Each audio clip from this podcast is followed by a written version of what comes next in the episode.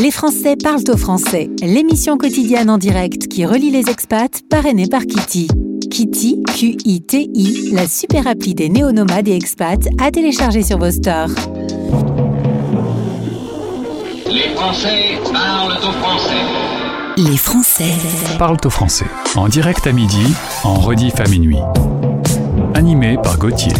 Bonjour, bonjour à toutes, bonjour à tous. Très content de vous retrouver. Et j'ai même retrouvé ma voix au passage. Content d'être avec vous pendant 60 minutes. Mon prénom c'est Gauthier. Vous écoutez la radio des Français dans le monde. Et voici l'émission 620. Les Français parlent au français. 620 euh, jours. Je suis avec vous pour vous accompagner et pour relier les Français du monde entier. Vous êtes aux quatre coins de la planète et je tends mon micro. Je vous questionne. Vous me parlez un peu de votre parcours. Vous donnez des conseils alors merci pour euh, tout. On va euh, se plonger dans le sommaire de cette émission 620. Les Français parlent au français. Parlent au français. Direction la Suisse dans quelques instants. Alima, dans le cadre de notre partenariat avec Français du Monde ADFE, Alima, depuis Genève, va parler de son parcours d'expat et de son application dans la vie politique et associative. Dans 25 minutes, je vais vérifier si vous avez bien installé l'application Français dans le Monde sur votre mobile. Sinon, je donne des coups de fouet. Et puis dans 40 minutes, Expat Pratique avec Expat Pro. Et on va retrouver Magdalena, les psychologues. Elle parle du technostress chez les expats et du risque de la tech addiction lorsqu'on utilise ces petites machines sur lesquelles vous avez installé l'application Français dans le monde et qu'on appelle également des smartphones. Et puis je voudrais euh, vous emmener, il y a pile 40 ans, jour pour jour, une petite archive pour démarrer cette émission. Deuxième balle de match pour Yannick, c'est la bonne.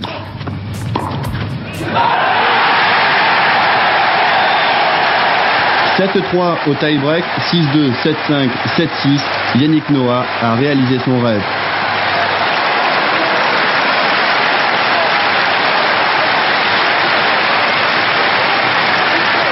J'ai toujours envie de faire, de partager. C'est pas tellement euh, que je sois comme ça, mais je pense qu'il y a pas mal de gens qui le méritent avec moi.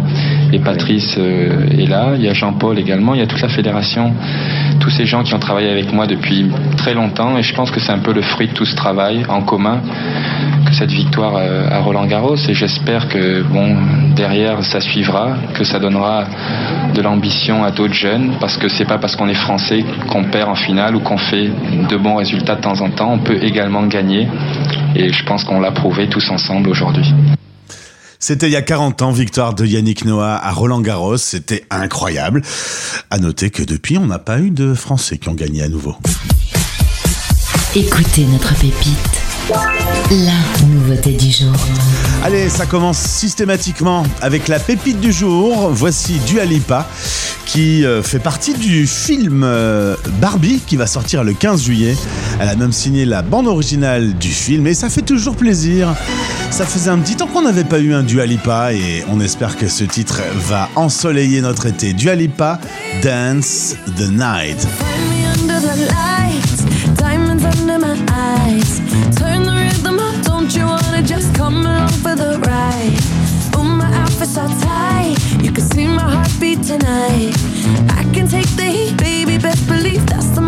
Shine.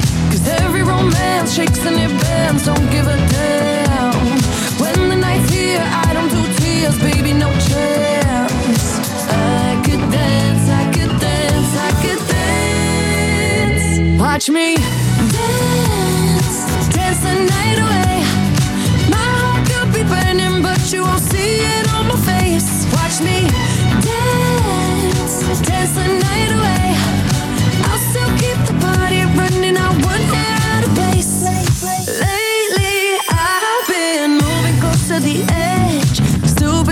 my best. I stay on the beat, you can count on me. I ain't missing no steps. Cause every romance shakes and it bends. Don't give a damn. When the night's here, I don't do tears, baby, no chance. I could dance, I could dance, I could dance. Watch me dance, dance the night away. My heart could be burning, but you won't see it on my face. Watch me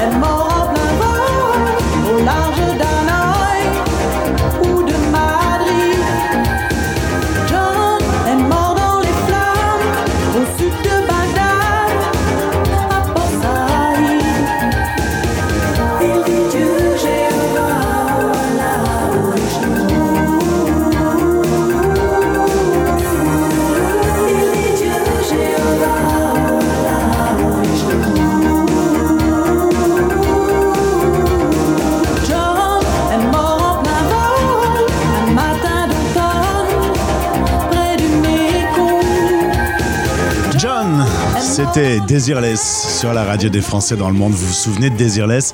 C'est elle qui chantait Voyage, voyage et que tout le monde se souvient de Voyage, voyage et personne se souvient de John. C'est pas très juste.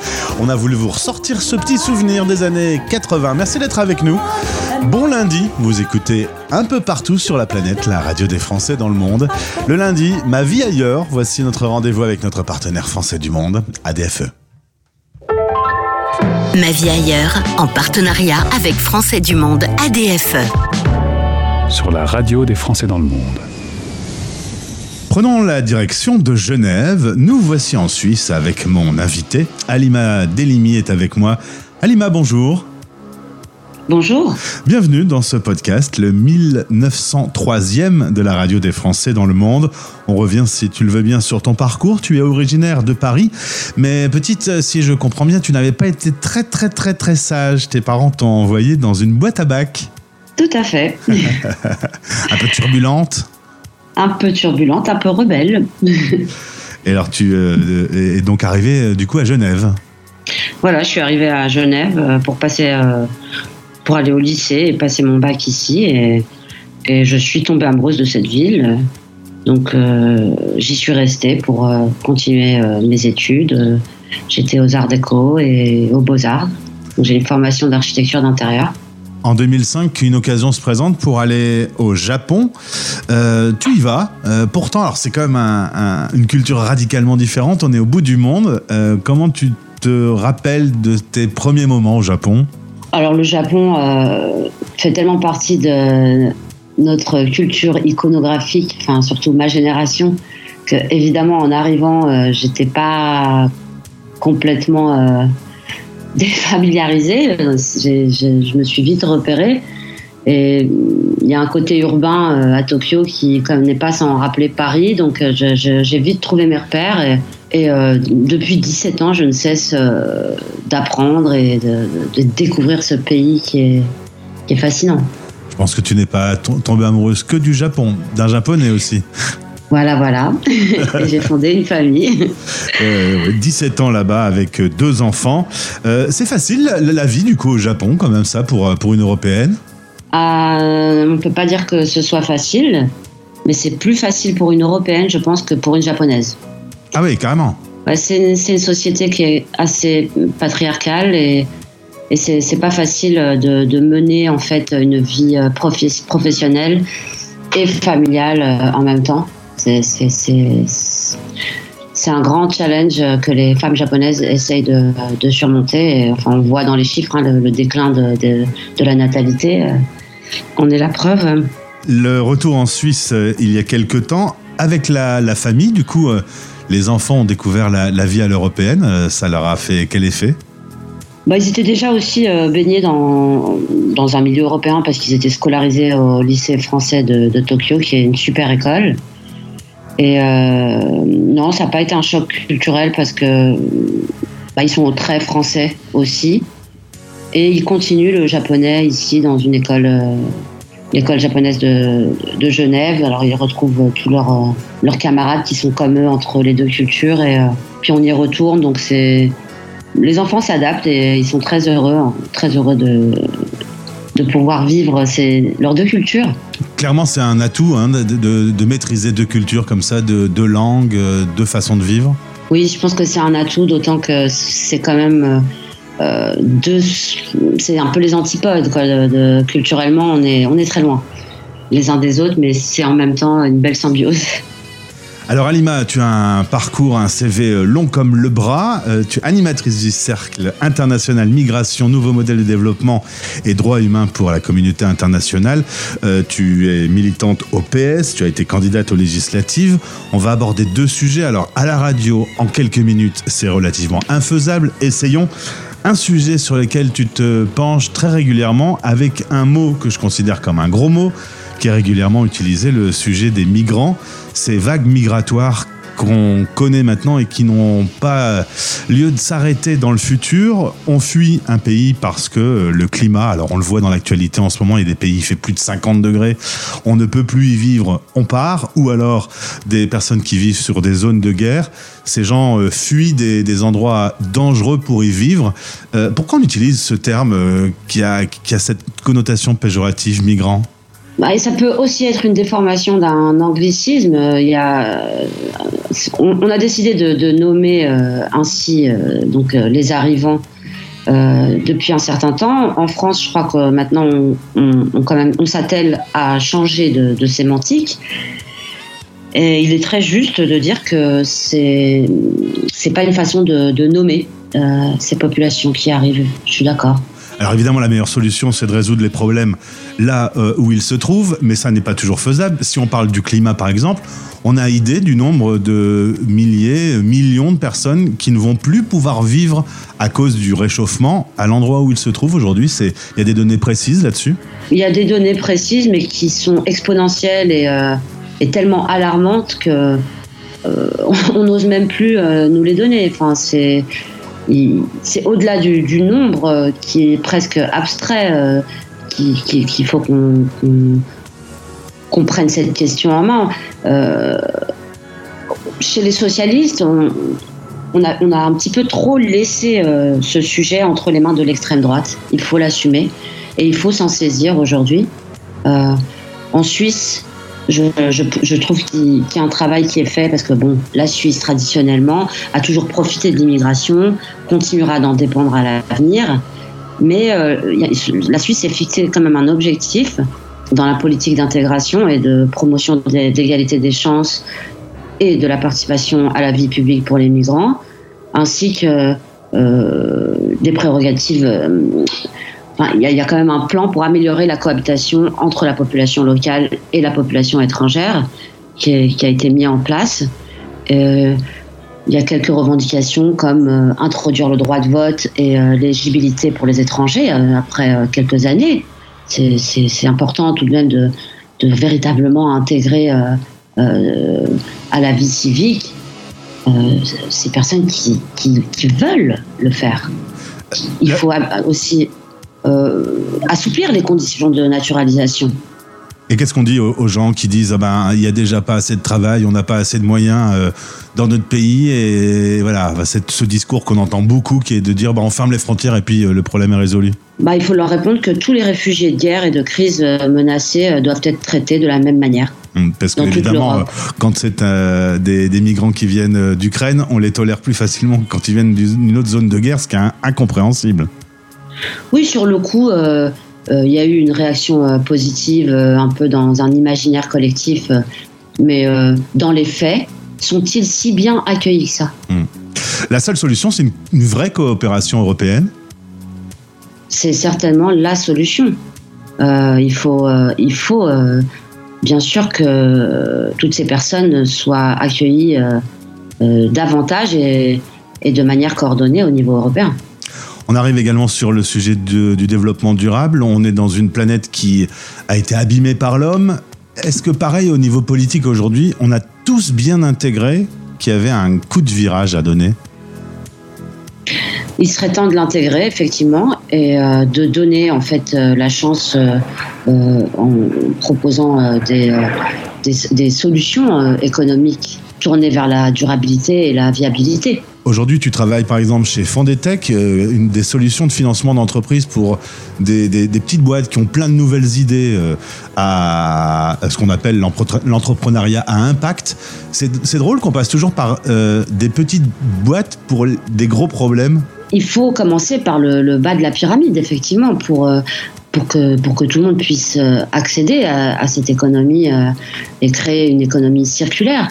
Il faut changer de faut aussi permettre euh, aux entreprises euh, de vivre euh, avec moins. Parce qu'il y a aujourd'hui aussi des entreprises, enfin des, nouvelles façons de, vivre où les gens qui créent ces petites entreprises aimeraient vivre du, peu qu'ils font. Je parle par exemple bah, des ouvriers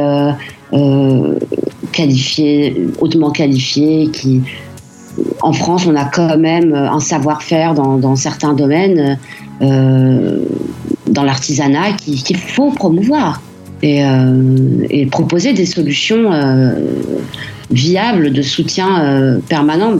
On est en Europe euh, à quelques semaines du début de l'été. On sait qu'il y a un vrai sujet, l'eau. Alors on a beaucoup de mal à comprendre aussi hein, comment on peut manquer d'eau alors qu'il il y a partout des, des événements climatiques où il y en a trop. Euh, c'est des sujets tellement compliqués que c'est difficile à les expliquer aux gens. Oui, c'est d'autant plus difficile que c'est un peu. Dès qu'il y a des mouvements qui se créent, ils sont un peu diabolisés. Euh, il faut permettre aujourd'hui, euh, je milite au sein de la Fondation Daniel Mitterrand et on appelle aujourd'hui, euh, on, a fait un appel international. Le thème c'est Nous sommes l'eau qui se défend.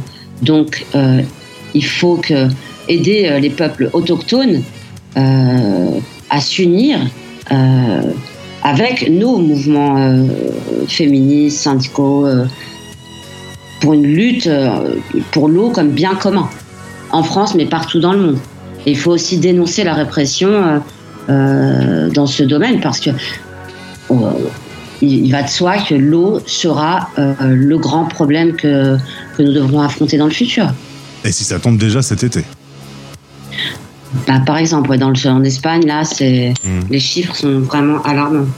Alima, euh, être investi euh, comme ça aujourd'hui, avoir un rôle dans des associations, dans des partis politiques, euh, on rentre chez soi le soir, on est euh, motivé et on a la patate ou on est un petit peu déprimé? Ah, je crois que ça nous maintient euh, en vie. Euh, il faut vraiment aimer ça parce que c'est beaucoup d'heures. On compte pas les heures. Effectivement, quand il faut travailler, mener une vie de famille et euh, prendre euh, à bras le corps euh, tous ces combats, euh, c'est d'une certaine manière parce que c'est vital de le faire. Donc, alors oui, on est exténué, mais on est heureux. Et ma dernière question, tu sais que tu vas vivre à nouveau au Japon dans le futur. C'est euh, dans vos projets euh, pour toute la famille. Est-ce que de là-bas, les grands sujets euh, qu'on a évoqués là, ici, ensemble dans cette interview, sont également des sujets d'actualité? Oui, absolument. Et puis, il y en a d'autres. Euh, Il y a évidemment une situation géographique telle que, avec la Corée du Nord euh, en face, avec tout, euh, tout ce qui se passe dans le Pacifique, le post-Fukushima, le, vieillissement de la population, euh, mais les, Japonais sont vaillants, courageux et font face à. c'est- un peuple qui vit en, sachant que du jour au lendemain, tout peut arriver. Et c'est dans leur mental, ils sont forts et oui, je pense qu'ils sont aussi conscients. Mais s'il y a un bémol euh, sur lequel je, je pourrais euh, émettre une critique, euh, c'est la gestion du plastique au Japon. C'est un Ah, vrai Ils sujet. adorent les emballages. hein. Ouais, et là, ça c'est quelque chose qui doit drastiquement changer au plus vite. On en a parlé déjà de ce sujet. euh, des- une Française était choquée de voir justement Ah cette oui. quantité de plastique et, et que les sacs plastiques sont toujours distribués dans les, les supermarchés encore aujourd'hui. Ah ouais, c'est un signe d'hygiène et de voilà donc euh, C'est ça, c'est pour. les, euh, les mœurs doivent changer. Merci Alima. Pas facile cet exercice hein, de, de- de répondre à des questions sur euh, les vagues migratoires, sur le développement durable, sur une radio quand on a peu de temps. Mais en tout cas, euh, bravo pour le travail. Et puis à très vite sur notre antenne. à très vite, à tout bientôt. Merci beaucoup. Ma vie ailleurs, en partenariat avec Français du Monde ADFE. Retrouvez ce podcast sur le site de notre partenaire et sur françaisdanslemonde.fr. Les Français parlent au français, l'émission quotidienne en direct qui relie les expats, parrainée par Kitty. Kitty, Q-I-T-I, la super appli des néo-nomades et expats à télécharger sur vos stores.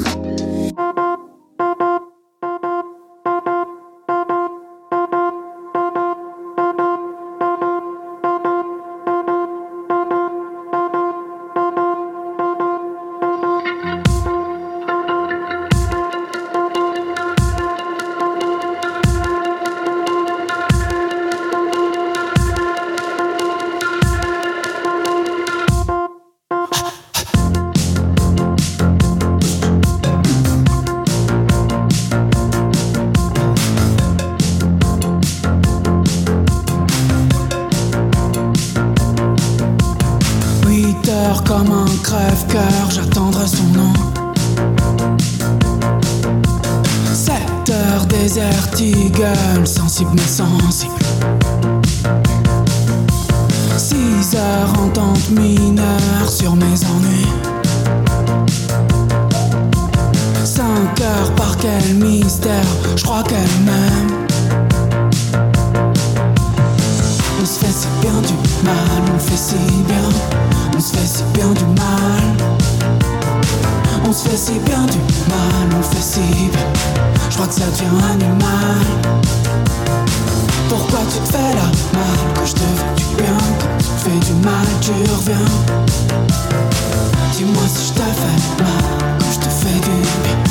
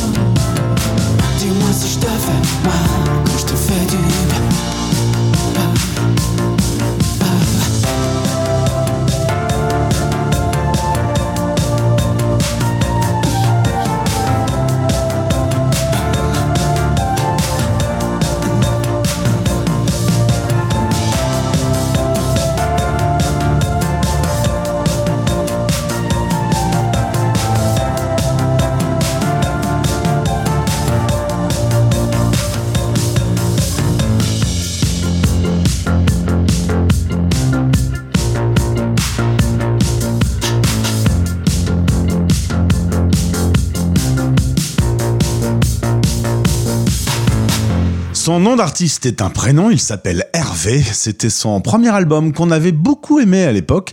Il faut dire qu'on aime un peu moins le deuxième album, on va être honnête. Euh, Hervé sur la radio des Français dans le monde. Rendez-vous maintenant sur françaisdanslemonde.fr. C'est le moment de l'émission où on va faire un petit tour sur le site de la radio français dans le monde.fr, tout attaché, tout minuscule, français dans le monde.fr, site sur lequel vous retrouverez également euh, des informations, des podcasts, des replays d'émissions, des vidéoclips. Et puis, euh, vous pouvez également vous inscrire à la newsletter une fois par semaine le vendredi. C'est l'occasion de recevoir directement dans votre boîte mail les meilleurs podcasts de la semaine. Et puis, surtout, après un long parcours, une longue galère avec nos amis de Apple, l'application Français dans le monde est enfin disponible pour votre iPhone. Vous pouvez donc, euh, si vous êtes sur Android ou sous Apple, installer l'application Français dans le monde, une application gratuite qui va vous permettre d'écouter la radio en toute simplicité. Vous pourrez également retrouver les podcasts et les replays directement dans votre poche votre mobile. L'application s'appelle Français dans le monde.fr. Et on retrouve notre petite copine Clara Luciani. Tout le monde. Tout le monde dit la même chose, dans le même langage morose. Tout le monde adore parler de soi. Tout le monde s'embrasse sous les portiques. Tout le monde a soif Et tout le monde reste au même endroit. Tout le monde se ressemble sauf toi. Tu ne fais rien de tout ça. Et ça me fait t'aimer comme personne. Tout le monde se ressemble sauf toi. Tu ne fais rien de tout ça. Et ça me fait t'aimer comme personne. Tout le monde se connaît tout le monde s'oublie au milieu d'une sans histoire et sans feu. Tout le monde ment sans sourciller. Tout le monde emporte ses secrets. Dans la tombe, tout le monde tombe. Tout le monde se ressemble sauf toi. Tu ne fais rien de tout ça. Et ça me fait t'aimer comme personne. Tout le monde se ressemble sauf toi tu ne fais rien de tout ça. Et ça me fait t'aimer comme personne.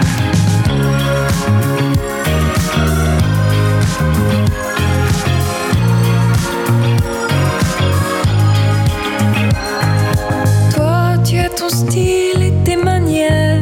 Et t'as toujours l'air d'arriver d'un long voyage en mer. Toi, tu as tes ondes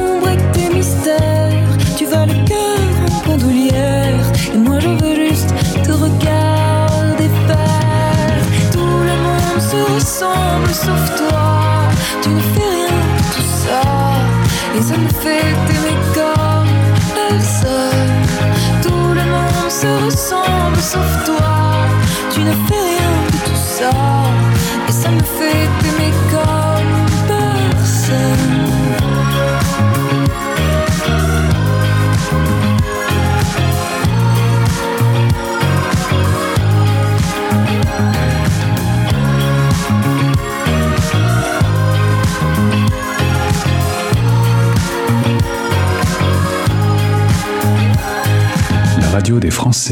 Dans le monde.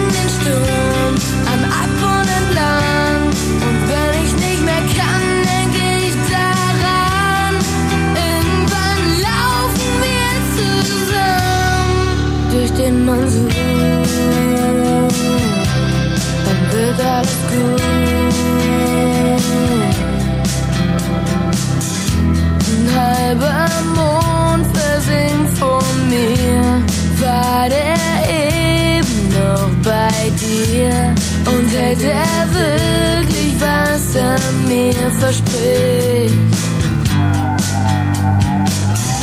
Ele.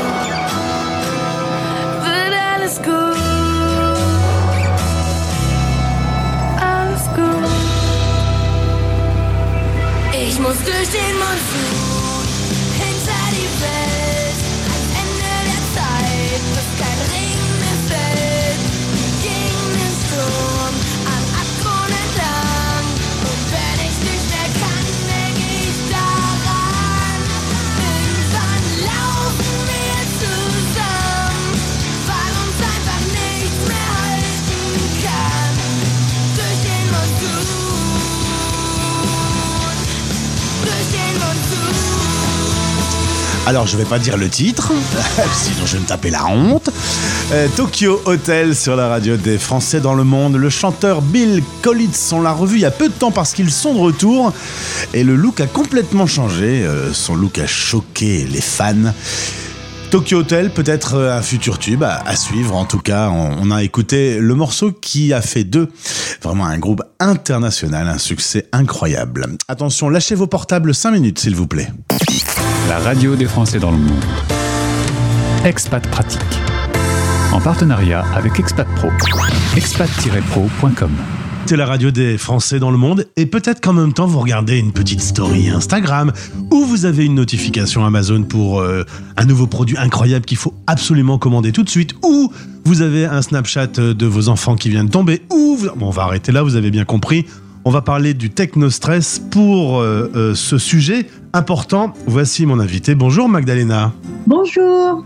Magdalena Zilvetti Manasson, basée euh, dans le New Jersey. Tu as euh, eu l'occasion d'intervenir sur notre antenne pour présenter ton parcours et pour parler de ce cabinet de psychologue.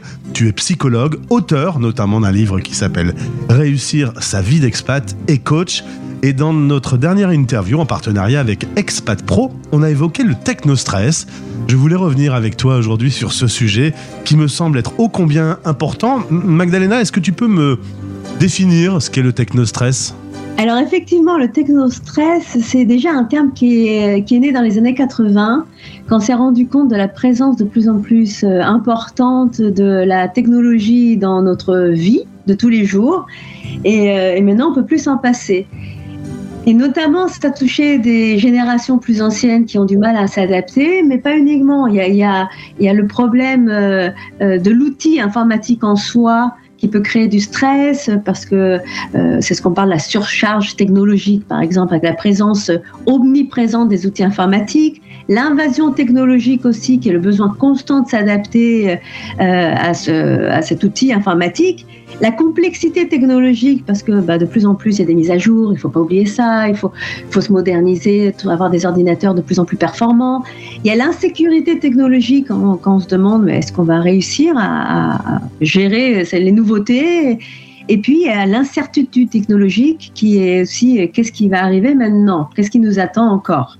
On peut dire qu'avec euh, le Covid, euh, on a eu une période qui était euh, particulièrement angoissante. Le monde s'est arrêté, on pouvait plus bouger.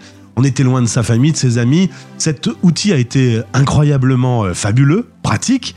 Et en même temps, est-ce qu'il nous a pas plongé dans, dans quasiment une tech addiction?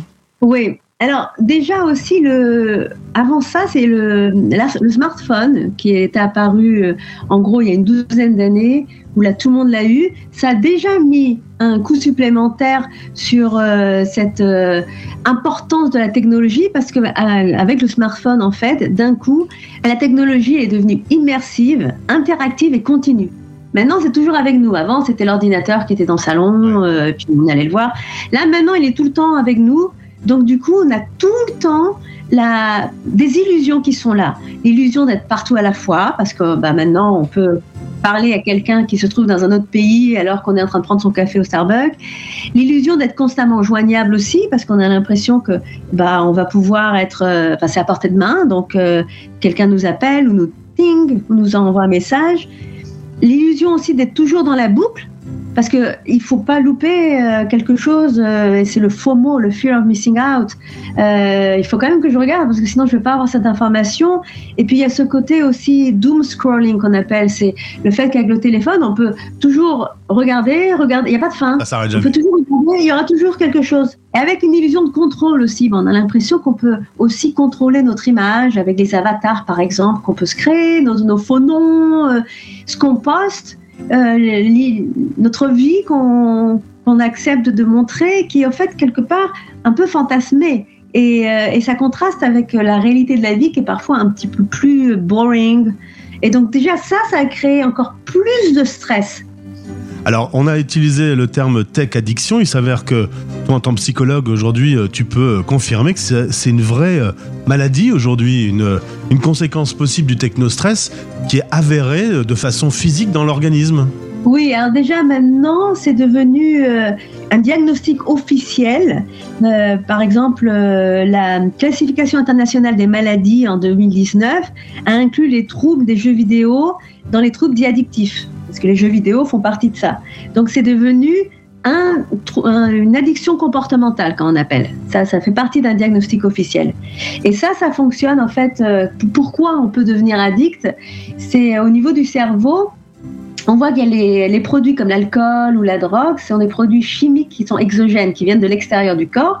Et quand on les, les prend, en fait, ça, ça touche la voie dopaminergique du cerveau, qui est en fait euh, euh, ce qui permet d'avoir le contrôle de soi et, euh, qui donne, c'est le rewarding system. Donc c'est le, système de récompense du cerveau. Quand on prend quelque chose qui nous fait plaisir, ça booste le dopamine.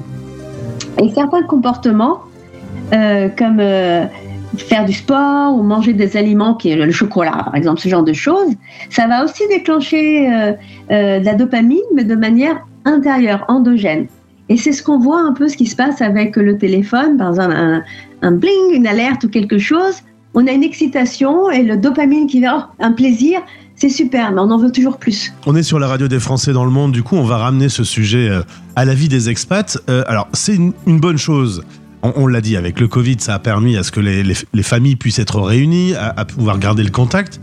Mais euh, première question, est-ce que du coup, de être expat, ça a encore un sens Vu qu'on peut tout faire à distance, plus, besoin de partir?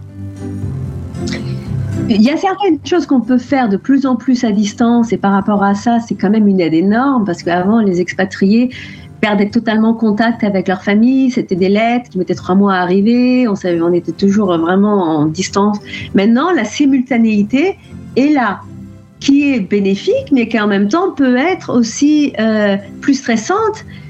Parce que, par exemple, certaines familles euh, qui vivent assez loin vont devoir calculer à quelle heure elles peuvent contacter la famille qui est restée sur place et donc s'inquiéter sur comment je peux être à la fois là-bas tout en restant ici. Ça peut impacter euh, finalement l'autre vécu dans le lieu local parce qu'on a toujours un œil sur là-bas. Euh, au niveau des choix de vie, au niveau de, de- des activités qu'on va faire, et puis aussi le fait d'être, euh, d'avoir la possibilité de voir ce qui se passe durant notre absence, grâce aux images, aux vidéos, euh, des anniversaires ou des mariages où on n'a pas pu y assister. C'est à la fois super parce qu'on peut aussi être davantage dans la boucle, mais en même temps, ça peut créer encore plus de culpabilité, de tristesse, de regret. Donc ça peut jouer aussi émotionnellement.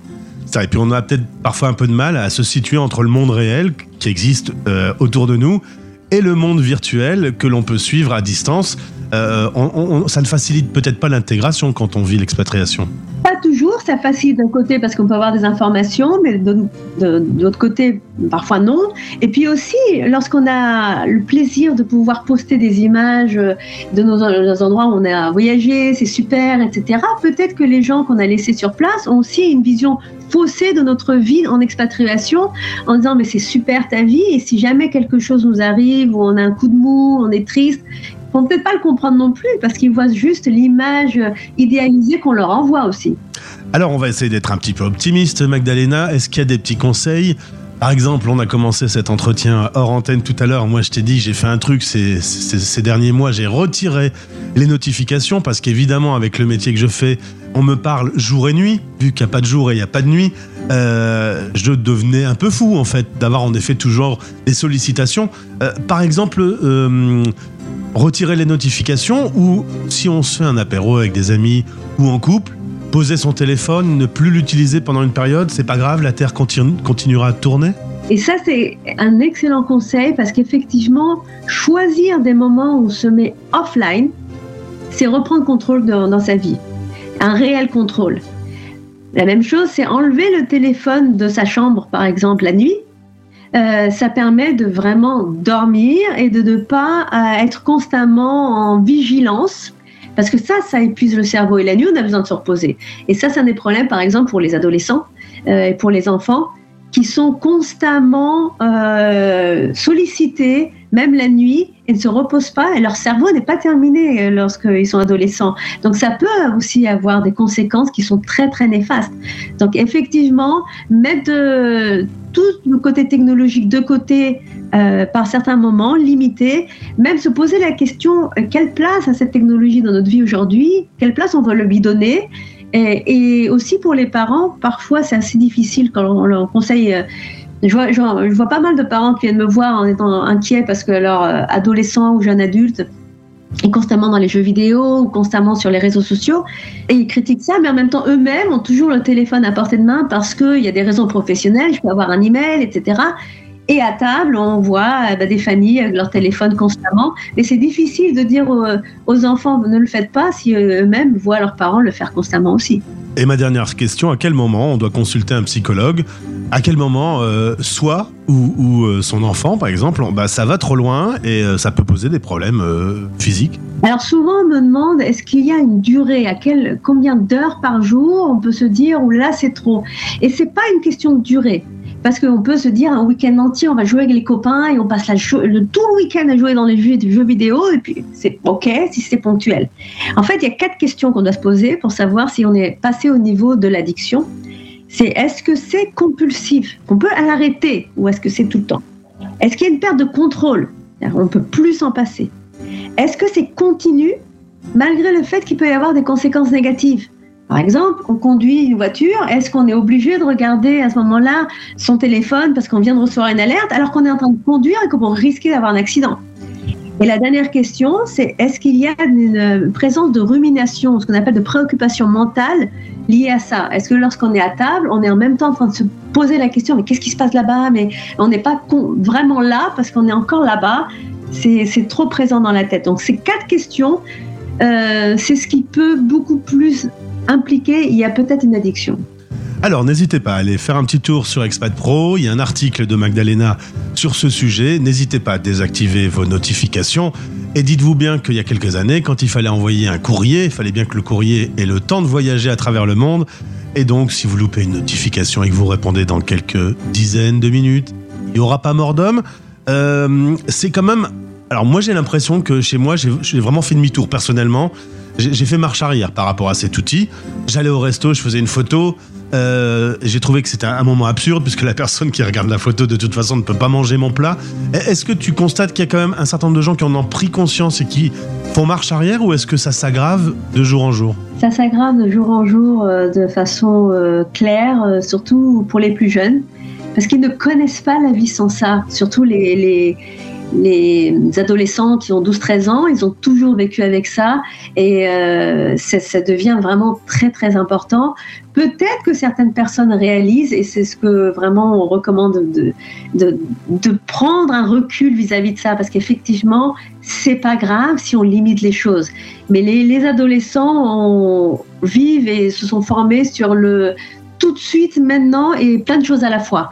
Et donc ça, c'est leur manière. Donc on ne sait pas encore les conséquences exactement que ça aura pour les, les plus jeunes. Merci beaucoup Magdalena pour euh, ce sujet qui me semble être dans la vie de tous les jours un sujet important. Au plaisir de te retrouver. Merci beaucoup. À très bientôt. Expat Pratique. En partenariat avec Expat Pro. expat-pro.com. Retrouvez ce podcast sur françaisdanslemonde.fr. Vous écoutez Les Français parlent au français parrainé par Kitty. Kitty, Q-I-T-I, l'assurance internationale nouvelle génération. À télécharger sur vos stores. Vous pouvez reprendre vos téléphones juste pour installer l'application Français dans le monde et pour écouter très très fort Billy Joel, Uptown Girl.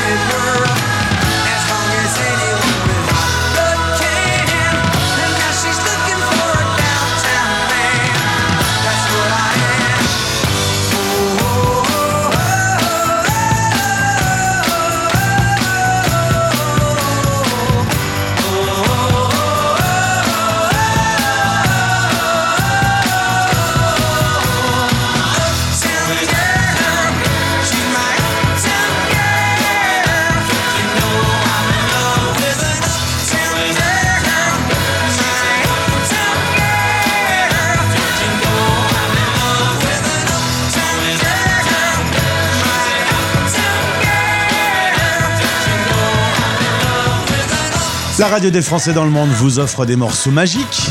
Si t'es pas trop de bonne humeur, t'écoutes ce titre et ça te fait un truc de ma boule dans le corps. Billy Joel, Uptown Girl, merci d'avoir été avec nous pour écouter l'émission 620. Les Français parlent au français. Cette émission sera disponible dans quelques instants en replay sur le site de la radio et sur toutes les plateformes de podcast. Recherchez simplement Français dans le monde. Et puis euh, elle sera rediffusée également à minuit puisque une partie de la planète fait actuellement dodo. Faites de rêves. On se retrouve demain à partir de midi. D'ici là, bisous. C'était Les Français Parle au français. parlent au français. Radio, replay et podcast. Rendez-vous maintenant sur françaisdanslemonde.fr.